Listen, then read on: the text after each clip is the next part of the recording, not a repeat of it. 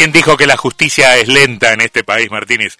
El juez Rafecas acaba de archivar la denuncia por supuestas irregularidades cometidas en la licitación del gasoducto. Ah, rápido. ¿Eh? Cuando quiere es rápido. Está en línea el ministro de la Producción de, Entre Ríos, Juan José Bailo. ¿Qué dice, ministro? ¿Cómo anda? ¿Qué tal? Buenas tardes para ustedes. ¿Cómo Buenas tardes, Antonio. Bien, bien, bien, todo bien, por suerte. Tanto tiempo que, no hablamos. Bueno, eh, hay, hay, hay, un montón de, hay un montón de indicadores este, económicos que, que no le están dando bien al gobierno nacional. Hay uno en el que relativamente las cosas este, pintan bien, ¿no? Que son los que son los datos de, de empleo, ¿no? Eh, ¿qué, qué, qué, números tiene en Entre Ríos y cuál es el panorama que, que en ese aspecto usted puede avisorar?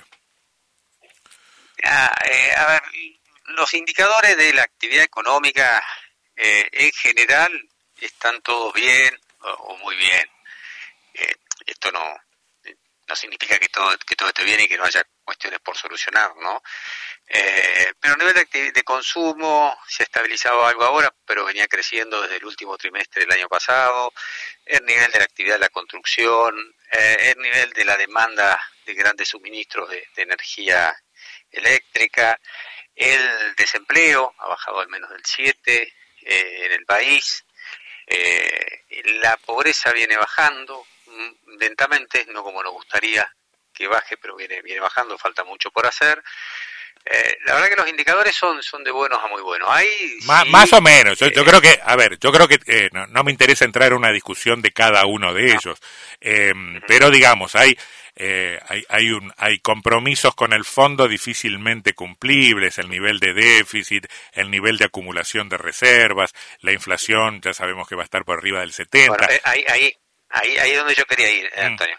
Hay, hay dos cuestiones que yo creo que sí tenemos que trabajar y hacernos cargo y trabajar fuertemente para corregir, porque si no todo esto que yo te, te enumeré antes... Queda neutralizado, claro. Que exactamente, es así inclusive hasta, primero es cómo le va a la gente, que es lo más importante, ¿no? Mm. Eh, pero después hasta desde lo político también queda, eh, queda sin, eh, sin percibirse eso.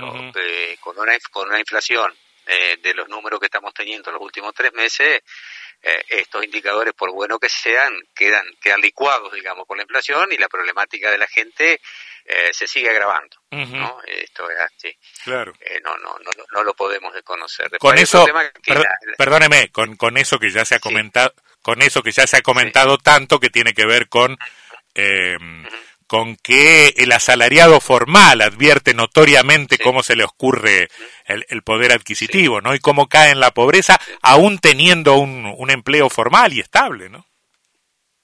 Eh, sí, sí, bueno, por eso digo que si no corregimos eh, el tema de la inflación, por mejores paritarias que tengamos, eh, vamos a ir siempre detrás y se va a ir deteriorando el poder adquisitivo del salario y también del cuenta propista, que el rendimiento de trabajo, de, lo que le rinde la hora de trabajo, siempre va a estar por debajo de estos indicadores de, inflación. Que probablemente sea el sector, que probablemente ese sector informal o cuenta propista sea el más dañado, ¿no? Por, por, por, por la crisis.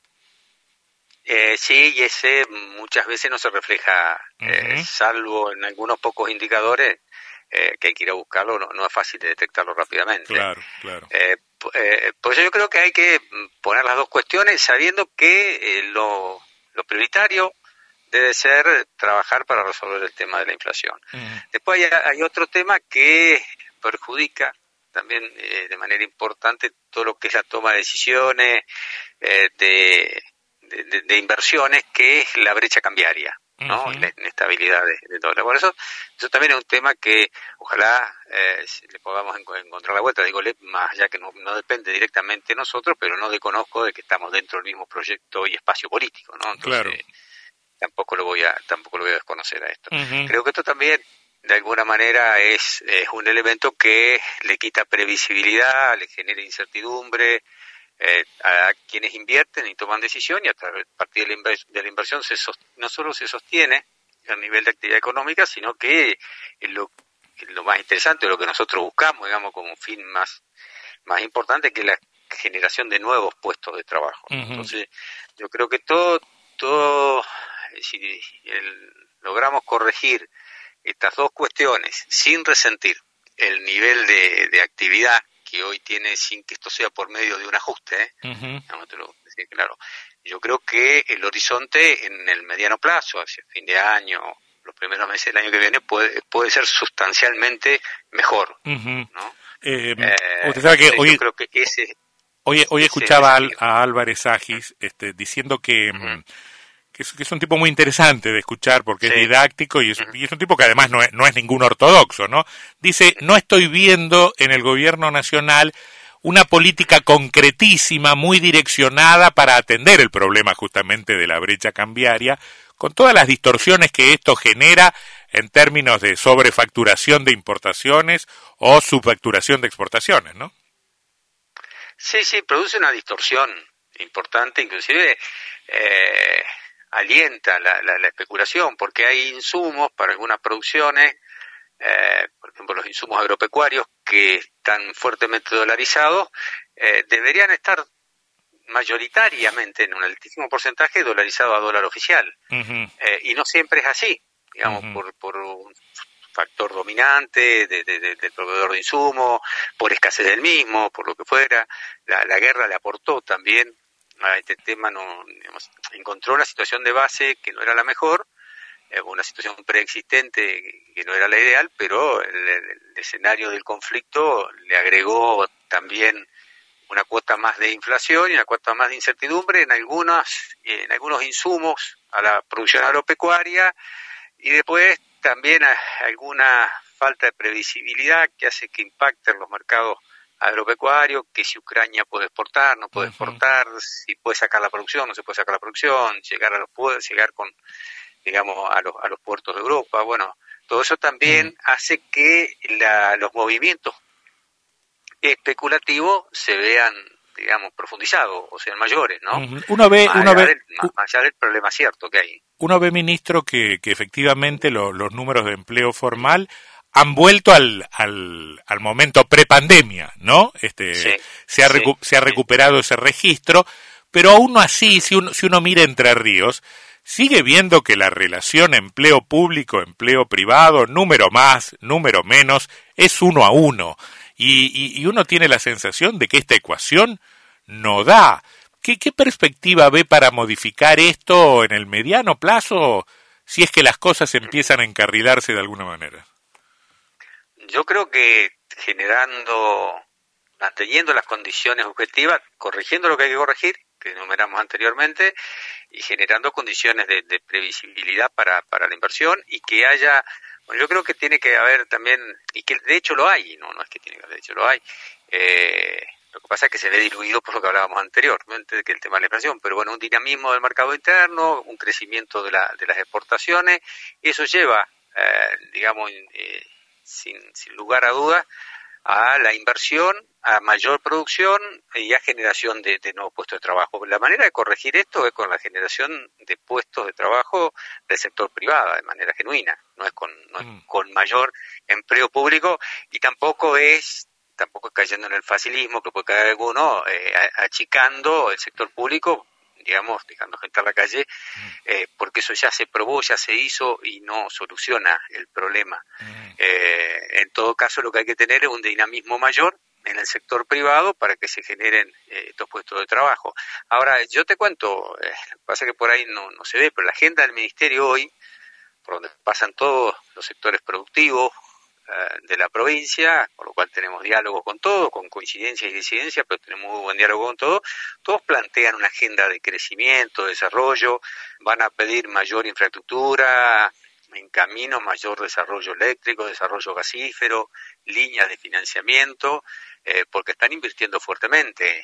Digamos, la, la demanda la demanda y el requerimiento del Estado es para acompañar esos niveles de, inversión que están teniendo los sectores, los distintos sectores productivos de la provincia. Ministro. Es muy distinta, es muy distinta, perdón, a la agenda que teníamos hace un año y medio atrás, que era una agenda de subsistencia, prácticamente, ¿no? Hoy es una agenda de crecimiento y como, esto me hago cargo yo, como, no somos Dinamarca ni Noruega, el crecimiento también a nosotros nos genera problemas, pero bueno, yo prefiero trabajar toda la vida sobre los problemas del crecimiento y no sobre los, problemas de la crisis y la subsistencia. Ministro, y Entre Ríos en, empleo privado, Sebastián Martínez lo saluda. Entre Ríos en empleo privado, ¿ya logró superar, no sé, los años de 2017 donde había un buen nivel de actividad o no? Porque en empleo público... Ahí, sí, no tengo el último número, pero nosotros estábamos, eh, el empleo privado había crecido eh, el 1,3 por encima del 2019 y nosotros estábamos en un 1,5, 1,6, digamos, eh, en cuando digo 1,3 es la media nacional. Entre Ríos estaba en un 1,6, estaba un poquito mejor que la que la media nacional. Eh, con respecto a la pandemia, eh, hubo un fuerte decrecimiento del empleo en el 2018 claro. y parte de 2019. Es cierto que el mejor momento del gobierno anterior fue el primer semestre del último semestre del 2017 y el primer trimestre el primer trimestre del 2018 claro, marzo de 2018 es el momento de la crisis del gobierno de Macri. Exactamente cuando en abril concurre el fondo monetario. claro.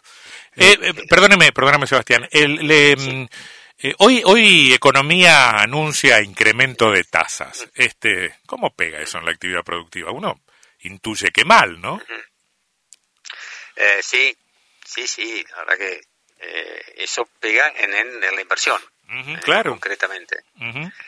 digamos, porque mucha de la inversión se hace con financiamiento del sistema financiero, del sistema bancario, y bueno, más allá que las tasas por las distintas líneas de financiamiento y programas que tiene el gobierno nacional, algunos convenios que tenemos con el agente financiero, algunas, algunos financiamientos con fondos provinciales en, niveles menores, eh, permiten un menú y una oferta de líneas de financiamiento con tasas negativas, pero cada vez eh, esas tasas negativas con estos eh, retoques que hace el central es cada vez son más altas, ¿no? Aunque sean negativas, esas son tasas de, alrededor del 40. Claro, claro. en el cual también al, al sector privado, eh, salvo aquel que tiene recursos propios, capital de, no solo capital de trabajo, sino capacidad financiera para invertir directamente de sus recursos propios, eh, pero son muy pocos. Casi todo el sector privado se apalanca fuertemente en el sistema financiero a la hora de hacer inversiones. Y Ministro, el crecimiento de tasa. ¿Cambia algo, el ¿Cambia algo el escenario de la asunción de Daniel Scioli en la cartera nacional de producción? Yo creo que le va a dar Daniel Scioli una impronta mm, más política, es un ministerio que tiene muy buenos programas, que tiene buenas líneas de trabajo, nosotros tenemos una muy buena agenda con el Ministerio de Desarrollo Productivo, sobre todo lo que hace a, financiamiento y a políticas para parques industriales. Eh, es un ministerio que venía funcionando muy bien, eh, también en mi opinión creo que le hacía falta más visibilidad desde el punto de vista eh, político a todas, todos esos programas y a todas esas políticas públicas que llevaba adelante y me parece que un hombre con la experiencia política de Scioli eh, le va a dar justamente lo que en mi opinión le estaba faltando a ese ministerio, que es visibilizar las políticas que tiene. Bueno, y me parece que también su experiencia eh, como embajador en Brasil, no, no por el destino Brasil, más allá que después de China es el destino más importante, por lo menos para nuestras, para las exportaciones de la provincia de Entre Ríos, creo que el fortalecimiento de las exportaciones y trabajar fuertemente con el sector externo eh, va a ser otra de las cuestiones que de los ejes, vectores, espero yo, ¿no? Que lleve adelante eh, Scioli, porque muchos de los problemas que tenemos es justamente por el faltante de dólares y si no hay crecimiento de la exportación no vamos a poder atender ese problema. ¿no? Sabemos que estuvo en Buenos Aires con algunas gestiones relativas a los frigoríficos de pescado de la provincia de Entre Ríos. Esta semana hubo cortes en el puente Rosario Victoria, nosotros tratamos el tema. ¿Tuvo alguna novedad al respecto? Eh, sí, vamos a avanzar decisiones que tomamos en cuanto a permitir eh, la tasa de, extracción o el nivel de, exportación de las cuatro empresas radicadas en la provincia, eh, industria frigorífica de, pescado que, exportan. Lo hacemos primero evaluando el, recurso, digamos, evaluando la, cantidad que hay de la especie, sobre todo del sábalo, eh, el tamaño, el nivel de adultez y los juveniles que se llama, que son los, la, digamos, la, eh, los menores, digamos, para, para asegurar la, cadena. Eh, vamos a realizar un, eh, estamos realizando de manera permanente, prácticamente cada 45 días estudios eh, de cómo está el recurso. se va, ahora lo que le vamos a agregar es lo que piden los pescadores, ellos tienen alguna diferencia sobre cómo, dónde se hace la toma de muestra, porque ellos dicen que hay mucho más pescado que lo que los informes arrojan, los informes que realizan los, los biólogos de nación y con funcionarios de provincia, y ahí, ahí tenemos un punto de, de, no de conflicto, pero sí de diferencia, entonces se va a hacer el estudio manteniendo los puntos los cuales hacen los biólogos de nación y funcionarios provinciales, pero incorporando los, los puntos en el río donde dicen ellos que, donde dicen no, realmente no se muestrea y ellos dicen que ahí hay mucho más pescado, con lo cual amerita elevar el porcentaje de, extracción. pero además, de una gran bajante. Perdóneme, pero además había un pedido concreto para el incremento de cupo de exportación, para de, modo tal de que ellos para, de que ellos puedan seguir en actividad y seguir abasteciendo a los frigoríficos, ¿no? Va, va a haber dentro del cupo anual, el mismo cupo va a haber un adelantamiento, de, de, eh, dos meses. Dentro del mismo cupo anual no se modifica el cupo, se adelantan eh, eh, dos meses y se hace este estudio y en el cual, bueno, de acuerdo a lo que dé el estudio, eh, vamos a mm. vamos a ver si se sostiene este adelantamiento del cupo o se restringe, se vuelve a la situación anterior o mm. se puede incrementar. Vean, veamos lo que da, ¿no? Bien, bien. Una última cuestión, ministro Bailo, que también tiene que ver con, con el vínculo de la provincia con la nación y en general con, con, la, con las políticas macro. Desde su lugar y y en virtud de los contactos que, necesariamente debe establecer con la estructura del gobierno nacional, ¿no sería mejor que estuviera todo mucho más coordinado, Banco Central, Ministerio de la Producción, Ministerio de la Economía, que hubiera una cabeza que centralizara más? Porque hay muchos ejemplos, me parece que el más patético es el del gasoducto, que demuestran cómo la falta de coordinación o de centralización de algunas decisiones demora procesos y, y complica, complica la gestión. Sí, sí, eh, coincido con vos, Antonio. Muchas de estas cuestiones se han corregido.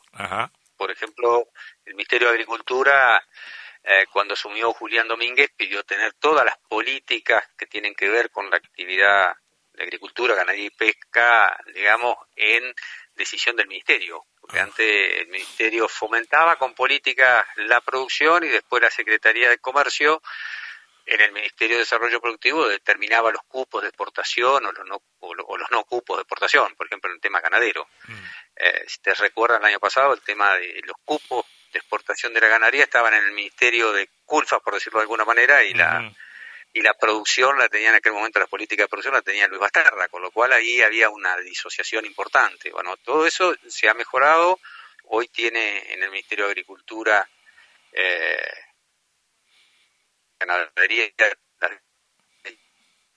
bueno, lo estamos perdiendo. Eh, hay una unificación. Eh, obviamente están faltando, están faltando algunas cosas que tienen que ver con la política monetaria y la política macroeconómica. Pero bueno, si es un tema más, más específico, lo mío más, es más productivo. No me quiero meter a opinar de, de cuestiones en, particular que no conozco en profundidad, pero sí, yo creo que eh, a mí no me asustan los funcionarios con, con poder y con poder de decisión eh, y con todos los elementos, porque la discusión no es, no es esa, la discusión es para qué se usa ese poder y si se lo usa correctamente en todo caso, porque lo que no podemos tener los funcionarios que tenemos que tomar decisiones para tratar de mejorar la, la calidad de vida de la gente, eh, lo que no podemos tener es falta de personalidad o, escasa autoridad para poder tomar esas decisiones, porque si no quedamos en inmovilismo y no solucionamos nada. Ministro Bailo, gracias por su gentileza, ¿eh? muy amable. No, gracias a usted por llamar. Buenas tardes. El ministro de la Producción de Entre Ríos, Juan José Bailo. Te contamos otra gran novedad de la porca.